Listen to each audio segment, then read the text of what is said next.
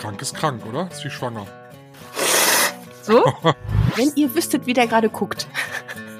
Das ist immer, wenn du spirituell wirst, denke ich, oh, ich habe mir den völligen Overkill gegeben. Ich habe ungefähr 120 Tage vor Abfahrt gebucht und bin danach sämtlichen Facebook-Gruppen beigetreten, wo es genau um diese Reise ging, um möglichst frühzeitig schon festzustellen, wer wird mit mir auf diesem Schiff sein. Und habe regelmäßig im Kreis gekotzt, als ich gesehen habe, wer denn da so alles mitfährt. Ich hatte mal den allerschrecklichsten Urlaub in New York. Da habe ich aber richtige, fast traumatische Erinnerungen dran. Ich könnte auch mit dir nicht in Urlaub fahren. Das wollte ich dich gerade Das wäre- fragen. Nein, nein.